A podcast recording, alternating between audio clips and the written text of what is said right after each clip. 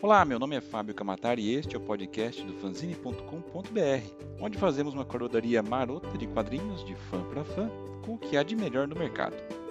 Já terminou a CCXP?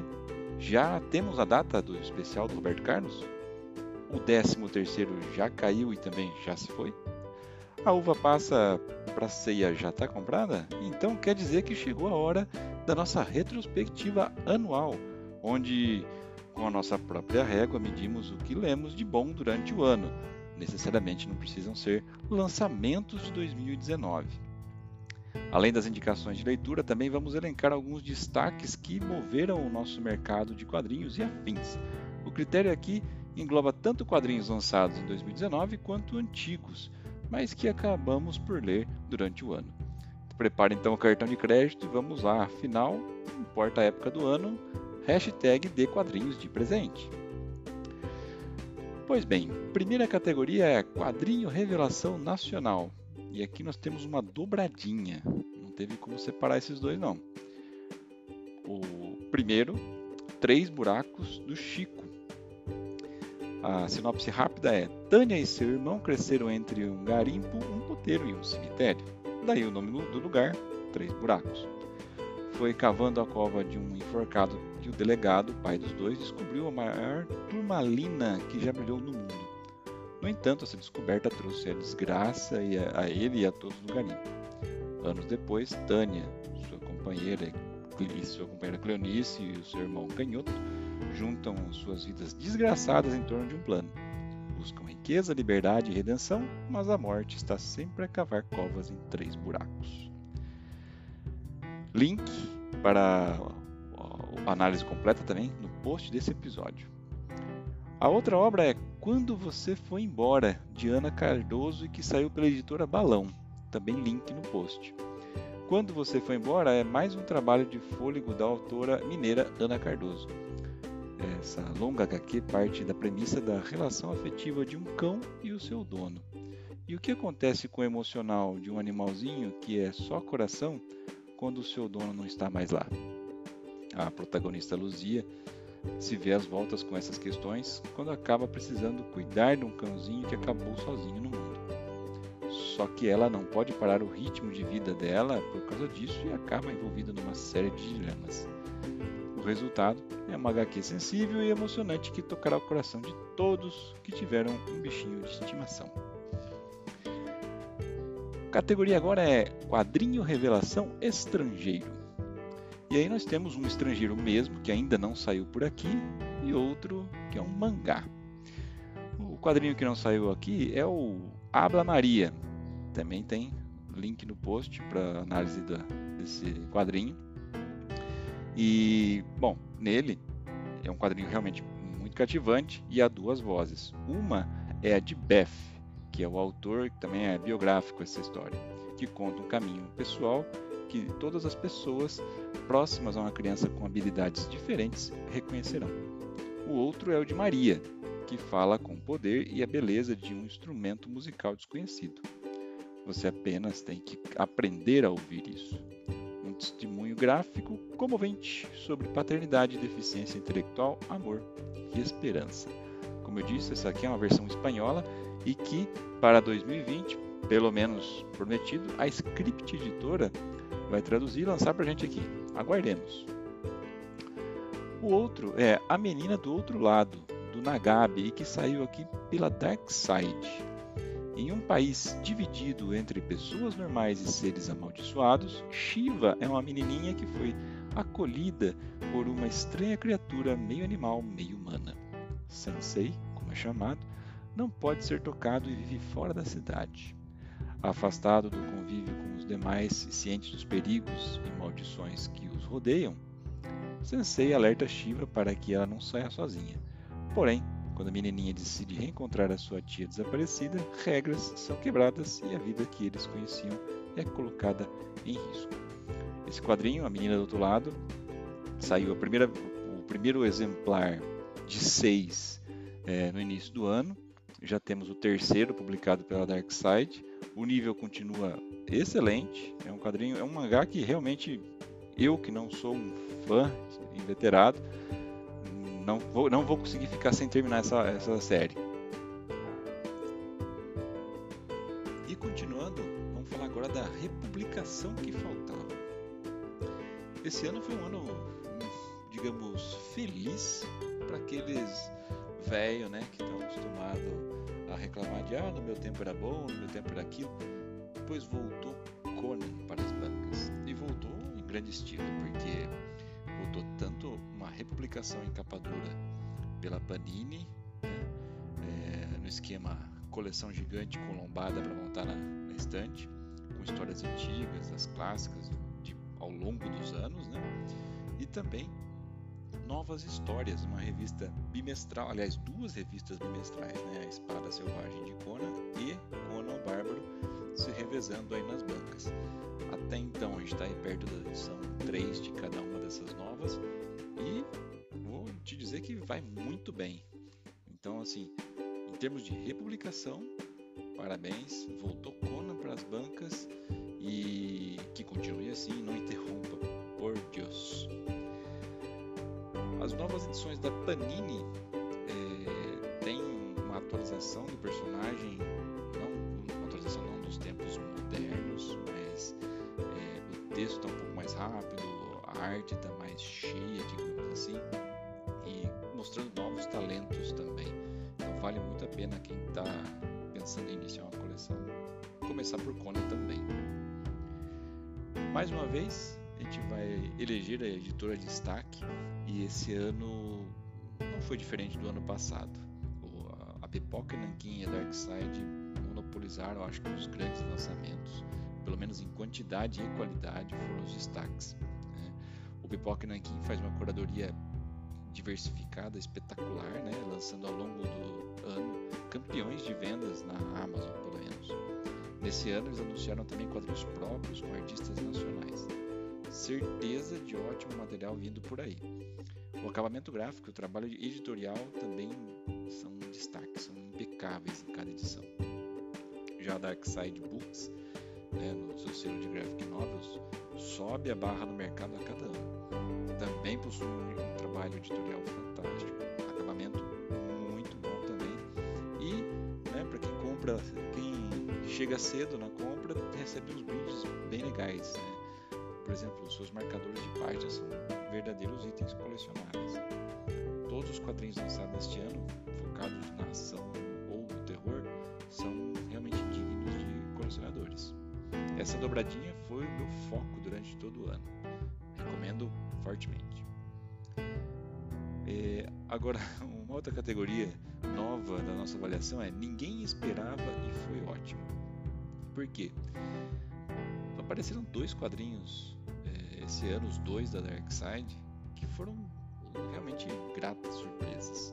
O primeiro é a Aurora das Sombras, link da resenha aqui no post, onde um grupo de pequenos seres é obrigado a sair do lugar aconchegante de onde mora e iniciar a luta pela sobrevivência em um mundo terrível. Tudo parece dentro dos conformes, bem mais ou menos. A casa deles era um cadáver de uma garotinha estirada no meio da floresta. E o lugar para onde eles vão não é nada mais, nada menos do que o mundo que conhecemos como nosso. Seria como se David Lynch interpretasse Alice, Alice nos País das, no País das Maravilhas. Esse quadrinho foi indicado ao Prêmio Eisner de 2015 e ele foi é, escrito por Fabienne Velman e ilustrado por, pelo casal Marie Pompey e Cosset, que eles assinam juntos como Kerasquet. E ele, esse quadrinho conta a história né, da Doce Aurora e os seus amigos, conforme eles viajam, viajam por esse estranho mundo aí. O outro quadrinho é Fragmentos do Horror. Ele não é bem um quadrinho de 2019, já faz um tempinho que foi lançado, mas ele acabou chegando na minha mão neste ano e vou dizer que é um mangá de terror perturbador. Né? É, o Fragmento do Horror é uma coleção de histórias curtas feitas para quem né, quer experimentar uh, o delírio do terror. É, essas histórias são uma coletânea de seis histórias, né, que traz uma, uma turma de, de dissecação né, com um assunto nada velha mansão de madeira que né, tem uma história intrigante entre seus habitantes. Fala também de um funeral em que os mortos definitivamente não são postos para descansar. É, e varia, né, cômico ao erótico, ao aterrorizante, ao repugnante, enfim, é uma viagem. Que realmente Junji Ito é, tem que estar bem para ler esse quadrinho, uma outra categoria que te repete agora do ano passado é Oi Sumido, de gente que andava por baixo ou andava fora aí das bancas e livrarias e que resolveu voltar em grande estilo. E hoje, né, o, a gente traz o Hulk imortal da Panini, né? A volta do Incrível Hulk agora imortal, né? Foi um lançamento muito aguardado, pelo menos por mim que sou fã de, do Verdão aí desde sempre. Depois de fases medíocres e mau aproveitamento do gigante nas sagas da Marvel nos últimos anos desenhos do brasileiro Joey Bennett tá? e capas de Alex Ross. Este ano tivemos um encadernado de capa mole ali, aquele de banca normalzinho, com os primeiros números da revista Immortal Who. E que vem os próximos, porque está muito bom. Outra, outro quadrinho que voltou à cena, e não é nada novo, mas que recuperar, foi Umbrella Academy. Por quê? Por causa da onda da primeira temporada da série da Netflix leitura, mesmo que atrasada, dos dois volumes são obrigatórios para qualquer colecionador. É material de excelente nível. A série acaba sendo uma adaptação com algumas soluções melhores que o quadrinho, porém a HQ tem muitos adendos bem divertidos que a série ainda não mostrou. Próxima categoria é série que saiu somente encadernada. Também essa categoria é nova por quê? Porque eu queria citar outros dois quadrinhos da Dark Side que foram baita surpresas e que não são exatamente quadrinhos de terror, mas são é, séries de quadrinhos norte-americanos que, fechadas ou não, já saíram aqui em volumes encadernados e só saíram em volumes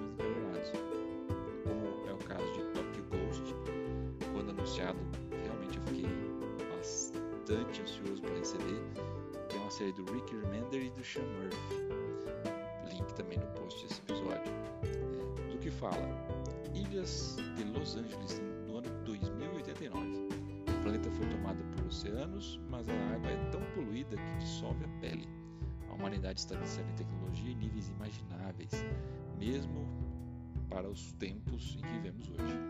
A grande maioria desempregada e famélica vive em busca de alienação e pouco de paz que o barato digital proporciona mesmo que para isso os tecnoiados precisem roubar e matar. O outro quadrinho é Lady Killer, de Joel Jones. Josie Schuller é uma esposa dedicada, uma mãe amorosa e uma assassina de aluguel. Ela é capaz de equilibrar os deveres de uma típica dona de casa norte-americana dos anos 60 com uma porção de assassinatos sangue frio, pequeno deslize faz com que seu chefe ameace aposentá-la de vez, né? o texto afiado de Joel Jones e parceria de Jamie Rich e as ilustrações matadoras da própria né, Joel. O, foi um quadrinho que saiu com um brinde bem legal, com uma luva de limpeza amarela, uma sobrecapa que parece uma caixa de em pó. Muito bacana, recomendo. E, os, e, e agora nesse final de ano a, a Dark Side já anunciou o segundo volume para os próximos meses, aí, início de 2020. Por fim, as duas últimas categorias mais aguardadas, que são as de melhor graphic novel do ano. No, a melhor nacional foi Tina, da, do selo Graphic MSP, da Fefetor 4. Post aqui. E o que fala? conhece a Tina, né, personagem da, do universo do Maurício de Souza. Ela é uma jornalista recém-formada e que finalmente realiza o sonho de trabalhar em uma redação. E ela só não esperava que o seu maior desafio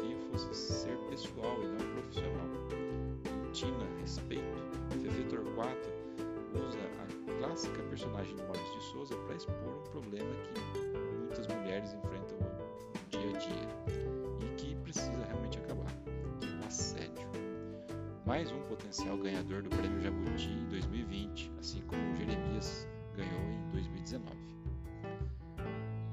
Agora, a melhor graphic novel estrangeira, sem dúvida, é Solitário, quadrinho do francês Chaboté e que saiu pelo Pipoca e Nanquim, com post também, com o link do post nesse episódio aqui, da, nesse post nosso. E do que fala? Bom, em um pequeno farol, numa ilhota afastada do resto do mundo, um eremita experimenta uma vida rodeada de solidão. Morador do lugar desde que nasceu, há 50 anos, a rocha é o seu navio de granito, uma embarcação imóvel e segura que não leva a lugar nenhum e que jamais chegará a porto nenhum. Afinal, por que sair dali se o mundo além desse horizonte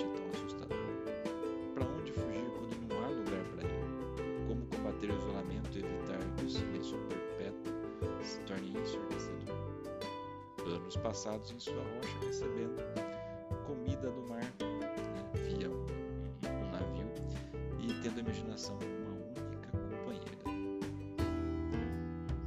Por fim, as homenagens do ano. Esse ano foi um ano de, dois, de duas bodas de, de prata, digamos assim, né? de 25 anos. Uma é o 25 ano da morte do rei Jack Kirby. A gente fez uma homenagem bem bacana com várias participações no início desse ano, tem link aqui no post desse episódio, falando sobre o rei e o que ele fez de importante para os quadrinhos. Alguém que tá, estaria lado a lado com Stan Lee na criação dos principais heróis que a gente conhece. E também os 25 anos da publicação original de Marvels, aquela que seria, acho que, a principal é, minissérie, graphic novel, quatro partes, do selo da, do, da editora Marvel. Também tem uma edição especial aqui com link neste post. Agora, menções honrosas, quer dizer, quadrinhos que poderiam estar em qualquer uma dessas categorias melhores, mas a gente não colocou para não ficar tão inchado. Dois quadrinhos de Henrico Marini. O primeiro, Batman, né? o Príncipe Encantado das Trevas, volumes 1 e 2.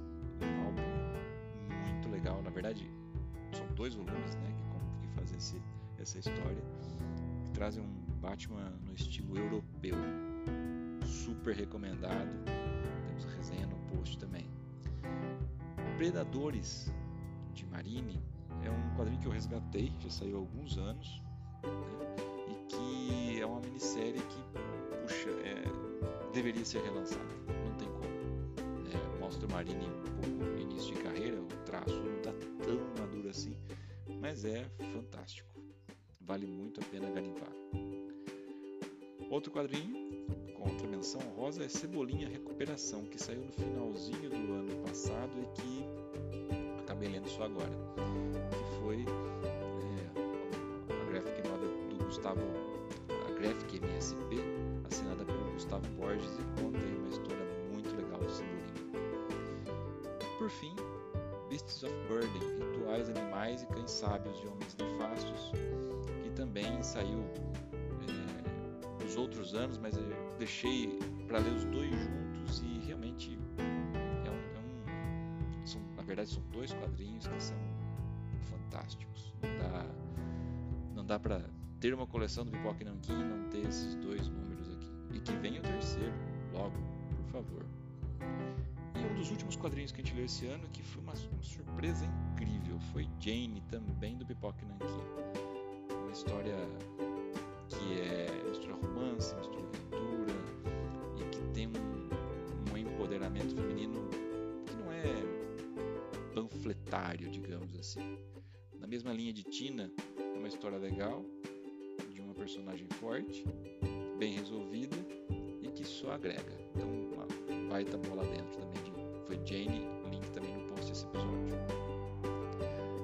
Beleza, meus amigos? Se vocês gostaram desse conteúdo, acessem fanzine.com.br para conferir o texto na íntegra, íntegra e também outras séries de artigos e podcasts onde mergulhamos ainda mais no universo dos quadrinhos fora do mundo dos heróis. Escolha aí a sua plataforma de podcast preferida, por exemplo, Spotify. Se quiser aí bater um papo direto comigo, né? me siga aí no Instagram, lá eu sou Kamatari. E aproveite também para seguir o arroba fanzine_br, que sempre tem muita novidade vindo por aí. Esse é o último episódio do podcast da temporada 2019. Voltamos em janeiro com a leitura daquilo da nossa pilha que está um pouco atrasada, mas semanalmente aqui um episódio analisando e contando um pouco mais sobre alguma graphic novel que a gente vai ler durante o ano. Um grande abraço